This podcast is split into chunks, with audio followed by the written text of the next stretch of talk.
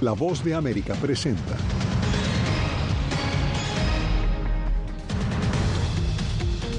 Washington y Beijing anuncian avances hacia la meta de estabilizar su relación bilateral tras la visita del secretario de Estado a China.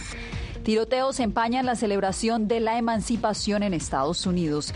El Juneteenth suma más de una docena de personas asesinadas y un centenar de heridos.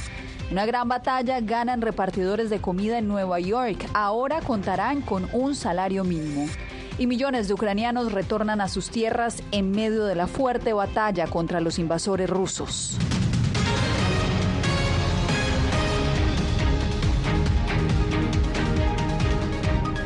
Bienvenidos, comenzamos esta semana de información con la visita a Beijing del secretario de Estado Anthony Blinken, la primera en cinco años de un alto funcionario estadounidense a China. Jorge Agobián nos acompaña desde la Casa Blanca. Jorge, ambas partes ya manifestaron progreso en las conversaciones, pero ¿en qué asuntos justamente hubo avances? Yasmin, hay que destacar que el objetivo de estos encuentros era restablecer la comunicación, los canales diplomáticos de comunicación entre China y Estados Unidos. El propio secretario de Estado Anthony Blinken aseguró que la delegación estadounidense fijó algunas prioridades u objetivos, unos temas sobre otros, para lograr resultados. Entre ellos indicó, por ejemplo, abogar por la liberación de estadounidenses detenidos en China y también restablecer la cooperación en algunas materias transnacionales. Las dos partes se mostraron a favor de rescatar los deteriorados canales de comunicación y priorizar áreas de cooperación, aseguró el secretario de Estado Anthony Blinken tras reunirse con el presidente chino en Beijing. No nos hacemos ilusiones sobre los desafíos de manejar esta relación. Hay muchos temas en los que estamos profundamente, incluso con vehemencia, en desacuerdo. Xi Jinping se mostró optimista sobre el futuro de la relación bilateral. Espero que con esta visita, señor secretario, usted haga contribuciones más positivas para estabilizar las relaciones. China no se comprometió por ahora a restablecer los contactos militares, aseguró Blinken. El asunto es vital debido a las recriminaciones mutuas de las potencias por su presencia en aguas internacionales del Indo-Pacífico y por el riesgo de posibles errores de cálculo, según ha dicho la Casa Blanca. Durante los encuentros, China renovó su promesa de no enviar armas a Rusia para atacar a Ucrania, destacó Blinken, a pesar de las constantes advertencias de la inteligencia estadounidense sobre la presunta intención del gobierno chino. Entre otros temas, Blinken resaltó el papel del grande asiático en el suministro de químicos usados para producir fentanilo, una droga sintética que de acuerdo a la DEA se produce en México e ingresa en su mayoría a través de la frontera sur. Acordamos explorar la creación de un grupo de trabajo o un esfuerzo conjunto para que podamos cerrar el flujo de precursores químicos que ayudan a exacerbar esta crisis y un número creciente de muertes. El fentanilo. En meses recientes el tema se convirtió en un acalorado intercambio entre China y México, que negaron sus responsabilidades en el asunto. Legisladores de Estados Unidos. Y hasta este momento ni la Casa Blanca ni el Departamento de Estado han confirmado un posible nuevo encuentro entre el presidente Joe Biden y Xi Jinping, aunque este tipo de reuniones de alto nivel siempre o casi siempre son el preámbulo para esos encuentros de entre los presidentes. Yasmin, vuelvo contigo. Jorge Agobián, corresponsal de la Casa Blanca, gracias. 12 personas murieron y unas 100 resultaron heridas en tiroteos ocurridos este fin de semana en varias ciudades durante la celebración de la fecha que conmemora el fin de la esclavitud en Estados Unidos. Para ampliar la información nos conectamos con Diva Lisette Cash. Diva, ¿cuál es el reporte? Hola, ¿qué tal, Yasmín? Desafortunadamente es un reporte violento. Tiroteos en Chicago, en el estado de Washington, en Pensilvania e incluso en el área metropolitana de Washington, D.C., en Baltimore. Eh, también en este Juneteenth, el feriado afroestadounidense de este 19 de junio, terminó empañado por balaceras en Estados Unidos. Aquí les presentamos el reporte. Juneteenth conmemora cuando en 1865 esclavos en Galveston, Texas, se enteraron de que habían sido liberados dos años después de la proclamación de emancipación. La celebración este año estuvo empañada por la violencia armada. El fin de semana en los estados de Washington y California y en la ciudad de Baltimore, decenas de personas resultaron heridas y al menos 12 fallecieron, incluyendo un policía en Pensilvania. Chicago fue uno de los escenarios más violentos. Distintos. Los informes preliminares de testigos y víctimas indican que hubo al menos 20 personas baleadas. Hechos de violencia en el marco de una conmemoración que según Jacoby Williams del Departamento de Estudios Afroamericanos y de la Diáspora Africana de la Universidad de Indiana ha ganado terreno en el país precisamente por las recientes luchas afroamericanas. Durante COVID y las trágicas muertes y atrocidades que ocurrieron de George Floyd, Breonna Taylor y muchos otros, y vimos esas atrocidades en la televisión, la atracción realmente aumentó como activistas.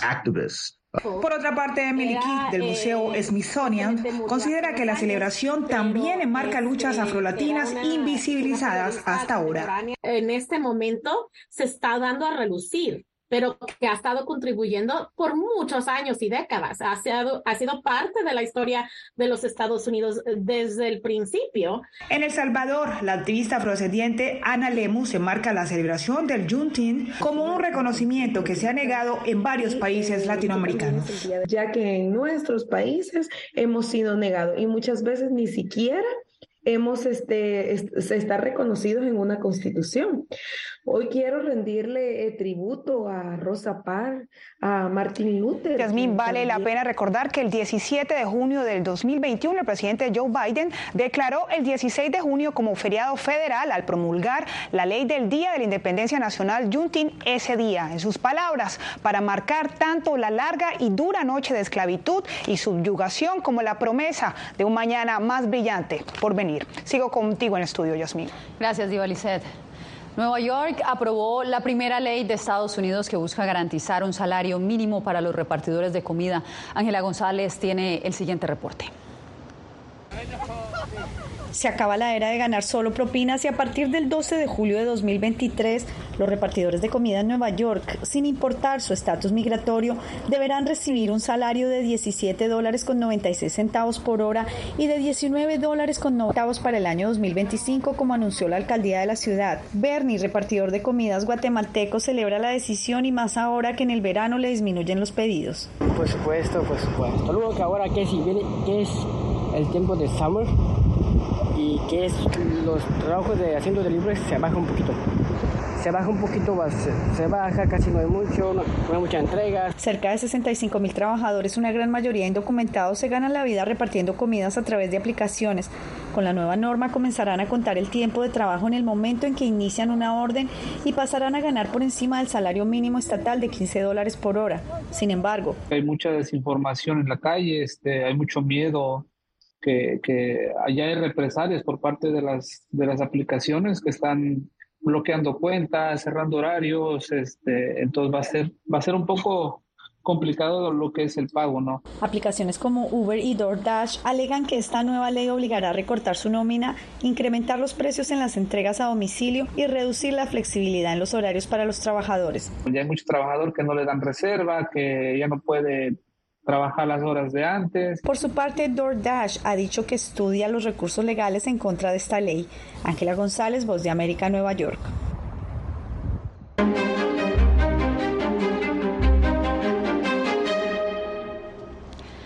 Texas es el estado que más refugiados ha recibido durante la última década en Estados Unidos. Muchos de ellos terminan en Casa Marianela, el único refugio en la capital de ese estado enfocado en migrantes. Laura Sepúlveda tiene la historia. Todo el mundo busca el sueño americano, pero no todo el mundo lo logra. Los servicios para inmigrantes no existen. Así resume otro trabajador en Casa Marianela, refugio en Austin, Texas, la situación de miles de inmigrantes que llegan a Estados Unidos huyendo del sitio que llamaban hogar. Los entrevistados pidieron anonimato porque aseguran ser víctimas de persecución. Por ahí es por donde se mueve todo lo de la droga. Me ofrecieron que dejara ingresar algo y que diera cierto tipo de información sobre los contenedores. Y como me negué, pues desde ahí empecé a sufrir amenazas, persecuciones. Estaba teniendo problemas de persecución. Una pandilla de Guatemala. Me lastimaron, me torturaron y todo eso y me vine para Estados Unidos. Puedo pagar la renta, puedo comprar comida, pero ¿cuánto tiempo va a tomar esto? El proceso, no sé. Así que por si acaso apliqué a subsidio de comida. Con la llegada de 43.527 personas, Texas se ha convertido en el estado que más refugiados ha recibido durante la última última década, según el centro de estudios llamado Iniciativa Investigación de Inmigración. Muchos de ellos llegan sin planes, contactos o siquiera conocimiento del proceso que deben seguir. Vivimos en el país más rico en la historia del mundo. Tenemos la capacidad de ayudar a cierto porcentaje de personas en el mundo que necesitan un lugar para estar seguros y hemos estado ayudando racionalmente a esas personas lo que más podemos. Estas personas, algunas con genuino miedo creíble, buscan protección y deben cumplir algunos requisitos necesitaba una dirección o alguien que se hiciera responsable de mí. No tengo yo familiares aquí en Estados Unidos, entonces me comuniqué con el Casa Marinela y ellos accedieron a ayudarme. ¿Tuvo en algún momento el sueño americano? La verdad es de que, como le digo, yo tenía un buen trabajo en Nicaragua, no me quejo. O sea, yo no estoy aquí por venir a trabajar ni nada de eso, pero como yo tenía un buen trabajo. ¿Nunca soñó con estar aquí en Estados Unidos? Pues la verdad, pues no. Laura Sepúlveda, Post de América, Austin, Texas. En Guatemala hay más de 400 migrantes en condición de refugio y aunque una buena parte de ellos pretendía llegar a Estados Unidos, algunos terminaron quedándose en esa nación centroamericana. Eugenia Sagastume tiene la historia. Me amenazaron, que fue tanto el punto que me fue necesario el salir del país. Emerson. Estábamos sufriendo extorsiones. Y Yorcelis huyeron de sus países por inseguridad. En El Salvador, Emerson cuenta que fue víctima de las maras cuando tenía apenas 13 años. En el caso mío me querían reclutar para las pandillas. Me lo advirtieron dos veces que si no me metían, que iban a, empezar a matar a uno por uno de mi familia.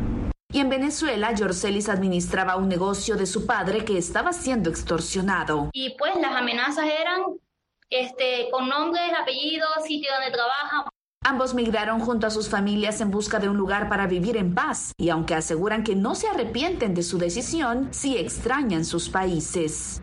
Por mucho podamos decir que están a la par, pero la cultura es, es bastante diferente. Bastante fuerte, dejar nuestras costumbres, cultura. Pero reiteran que fue una decisión de vida o muerte. No tener otra opción que emigrar a otro país. Emerson trabaja en el área financiera de una empresa y ayuda a su mamá para sostener económicamente a sus tres hermanos. Celis tiene un emprendimiento de comida venezolana para apoyar económicamente en casa. No pierden la esperanza de algún día volver a su país. Eugenia Sagastume, Voz de América, Guatemala. A un año y cuatro meses desde el inicio de la guerra en Ucrania, muchos de sus nacionales están de vuelta a casa. Desde el inicio de la invasión rusa, cerca de cinco millones y medio de ucranianos retornaron a sus tierras, incluso a áreas cercanas al frente de batalla. Jaime Moreno. Sivlana Nishiporenko estuvo temporalmente en Panamá y antes de iniciar su viaje de regreso a Ucrania, habló con la voz de América sobre las principales motivaciones para volver en medio de la guerra. Todavía tenemos nuestra casa que construimos nosotros mismos. Mientras haya un lugar al que volver y tengamos en qué trabajar para acelerar nuestra victoria, estaremos ahí. Siflana retornó a su casa en Romanki, una villa cercana al frente de batalla. Aunque la guerra aún no termina, 5,5 millones de personas ya retornaron, la mayoría desde alguna región de Ucrania y un 20% desde el exterior. Según una encuesta de la Organización Internacional de Migrantes, OIM, en el 75% de los lugares de retorno hay dificultades para sostenerse económicamente.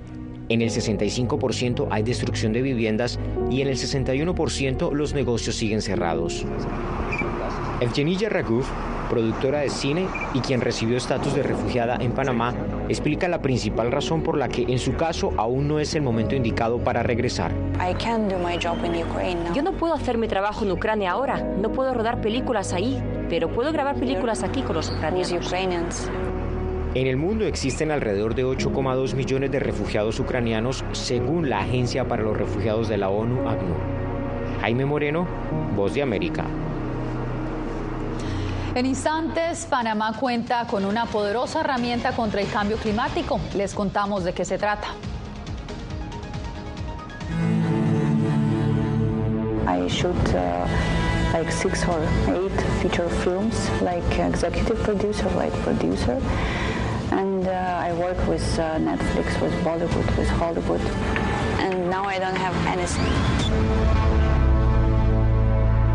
Ucranianos en las Américas. Renacer en Panamá. Una producción especial de La Voz de América. Disponible en todas nuestras plataformas. Puertorriqueños somos unos animales raros porque tenemos esta ciudadanía americana. Llegamos a Estados Unidos y nos damos cuenta que somos diferentes.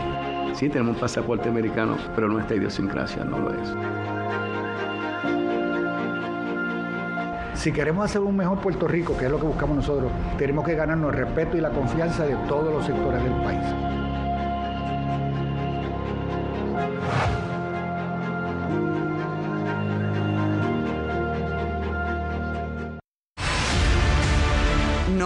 Concibo una democracia sin, sin periodistas. El libreto manda a un conflicto constante con la prensa independiente, con los medios de comunicación. Periodismo, la prensa libre importa, una coproducción de La Voz de América con nuestras afiliadas en la región. Se ejerció esta profesión con mucho eh, miedo. ¿Cuántos periodistas van muertos ya? Por decir la verdad. Disponible en vozdeamerica.com.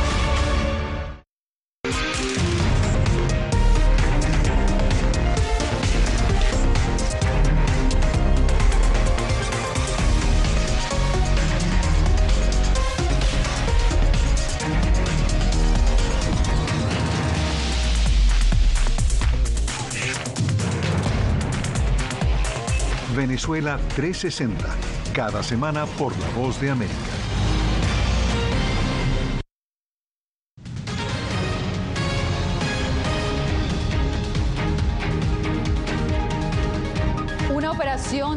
Búsqueda y rescate lanzó este lunes la Guardia Costera de Estados Unidos para encontrar a un submarino que desapareció en las aguas profundas frente a la costa sueste de Canadá. Se trata de un sumergible de la compañía Ocean Gate que inició para visitar los restos del Titanic. El sumergible tiene capacidad para cinco personas, pero se desconoce hasta el momento cuántas iban a bordo. Durante los últimos 50 años, el 42% de los manglares de todo el mundo ha desaparecido. Oscar Zulbarán nos cuenta cómo en Panamá esta especie podría ser un gran aliado contra el cambio climático. Según la UNESCO, una hectárea de manglares puede almacenar casi 4.000 toneladas de carbono, lo equivalente a la emisión de CO2 de 2.650 vehículos durante todo un año. Tiene además la capacidad de enfrentar desastres naturales como tormentas y huracanes, según comenta esta bióloga que ha estudiado la especie por más de 15 años. Nos permite entonces eh, tener protección directa al a las ciudades que tenemos costeras porque van a atenuar el impacto de las olas en tormentas extremas y también de las lluvias. La fauna también es favorecida con la presencia de manglares. En Panamá, la sociedad audubona ha contabilizado más de 120 especies de aves en estas áreas y la bahía de Panamá es una parada fija de gran parte de las aves migratorias que viajan desde el norte hasta América del Sur. En el camino comenzamos a aprender que los manglares le dan un gran aporte de comida a los fangos, eh, sus hojas, sus, sus ramas, eh, cuando se van desintegrando terminan en los fangos. Esto es comida para animales pequeñitos y esos animales pequeñitos son comida para las aves playeras. La deforestación, contaminación por desechos sólidos e incluso plaguicidas amenazan a los manglares. Según expertos, es necesario un plan de ordenamiento territorial alrededor de estas zonas para garantizar un equilibrio entre el desarrollo, la conservación del ambiente e incluso la seguridad alimentaria es necesario empezar a generar mayores transiciones mucho más armónicas entre un área de conservación y un área de desarrollo urbano. No tenemos claro cuáles pueden llegar a ser estos usos compartidos o territorios compartidos entre la biodiversidad y las personas. La principal preocupación de quienes buscan preservar los manglares es la inexistencia de un área de amortiguamiento adecuado que separe suficientemente los humedales de los desarrollos inmobiliarios, pues se traduciría en la pérdida de una barrera efectiva contra desastres naturales. Oscar Zulbarán, Voz de América, Panamá. En Venezuela claman al gobierno que reactive el programa de trasplantes suspendido hace seis años. Álvaro Elgarra nos amplía. Muchas muertes, múltiples denuncias y hasta el momento ninguna respuesta. Ese es el panorama luego de varios años de la suspensión del programa de procura de órganos en Venezuela. Y lo que pasa es que fallece nuestro paciente esperando un trasplante de médula. Y estamos esperando el trasplante de médula desde el 2017. Al Estado, al quien tengamos que decir, a la ONU, que se den los trasplantes. Eso es solo lo que estamos esperando. Joana Fernández busca la manera de ayudar a su hija Joalis Palacios, de 17 años, que necesita un trasplante de médula ósea para salvar su vida, un procedimiento que poco se practica en Venezuela y que para la mayoría resulta inalcanzable. Fernández resalta que la política pública de salud no mejora. No hay rayo X o cuando hay rayos X no hay laboratorios, las tomografías la pagamos, la resonancia la pagamos, los laboratorios lo pagamos. La Organización Nacional de Trasplante de Venezuela y la ONG Prepara Familia exigen al Estado venezolano la reactivación de los trasplantes con donante de cadáver a vivo. Las operaciones que se están realizando son muy contadas. Aquí estamos hablando de que esto, esta política pública, vamos a decir así, que tiene que ver y que va de la mano con lo que significa eh, los trasplantes en Venezuela, y en todos y cada uno de ellos hay un impacto en la población. El gobierno responsabiliza de la crisis y de la suspensión de los programas de trasplantes a las sanciones internacionales en vigor desde 2019, pero los especialistas coinciden en que el colapso comenzó mucho antes. Álvaro Algarra, Voz América, Caracas. Un gran problema enfrentan las fuerzas militares estadounidenses para llenar sus filas. La historia al regreso.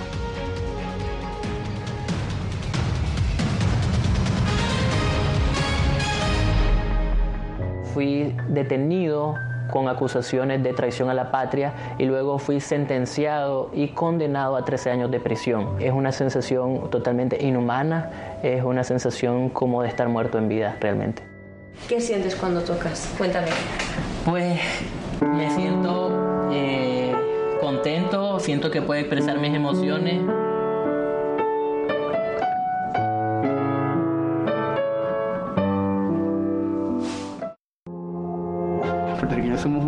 Raros porque tenemos esta ciudadanía americana y llegamos a Estados Unidos y nos damos cuenta que somos diferentes.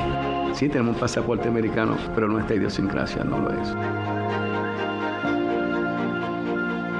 Si queremos hacer un mejor Puerto Rico, que es lo que buscamos nosotros, tenemos que ganarnos el respeto y la confianza de todos los sectores del país.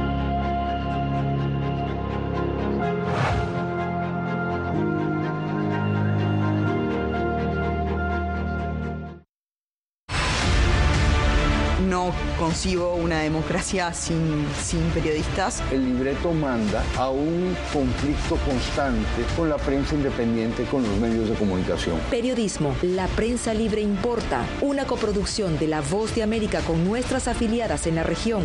Se ejerció esta profesión con mucho eh, miedo. ¿Cuántos periodistas van muertos ya? Por decir la verdad.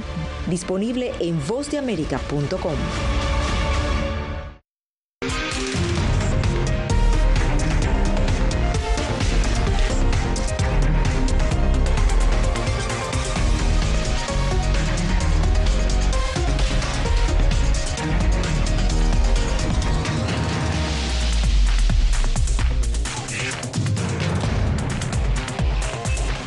Venezuela 360, cada semana por La Voz de América.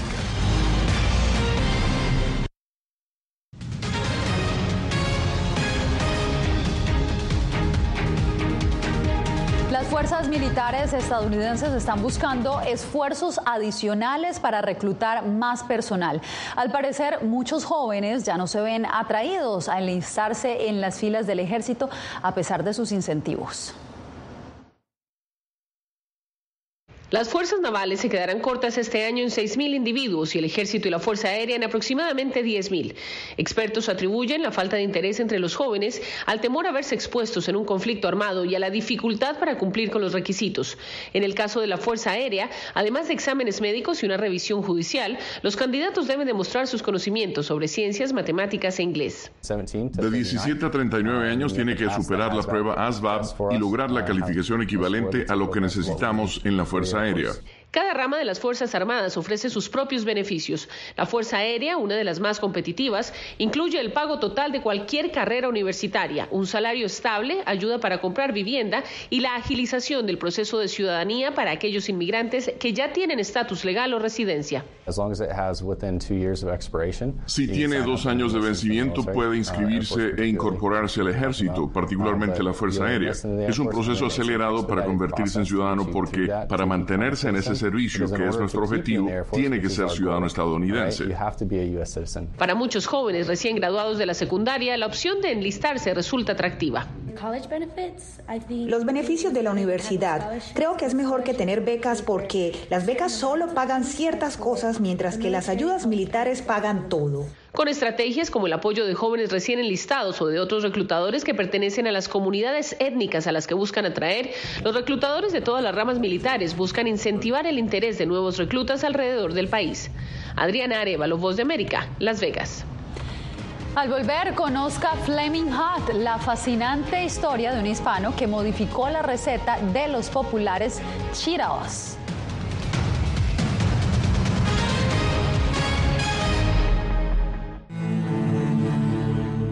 I shoot uh, like six or eight feature films, like executive producer, like producer.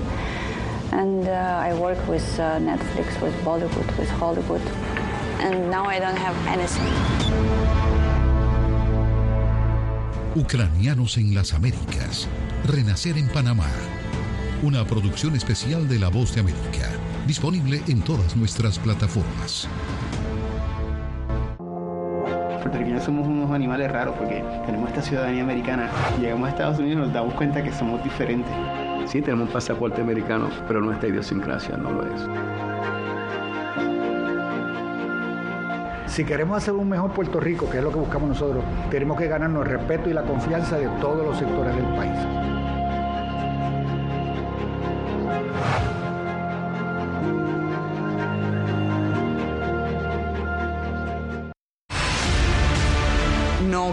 Una democracia sin, sin periodistas. El libreto manda a un conflicto constante con la prensa independiente, con los medios de comunicación. Periodismo, la prensa libre importa, una coproducción de La Voz de América con nuestras afiliadas en la región.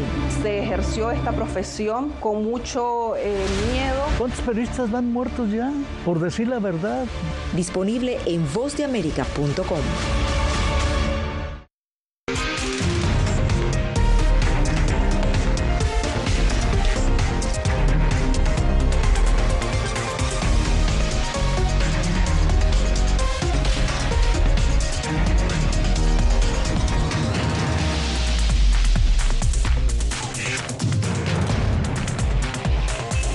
Venezuela 360, cada semana por La Voz de América.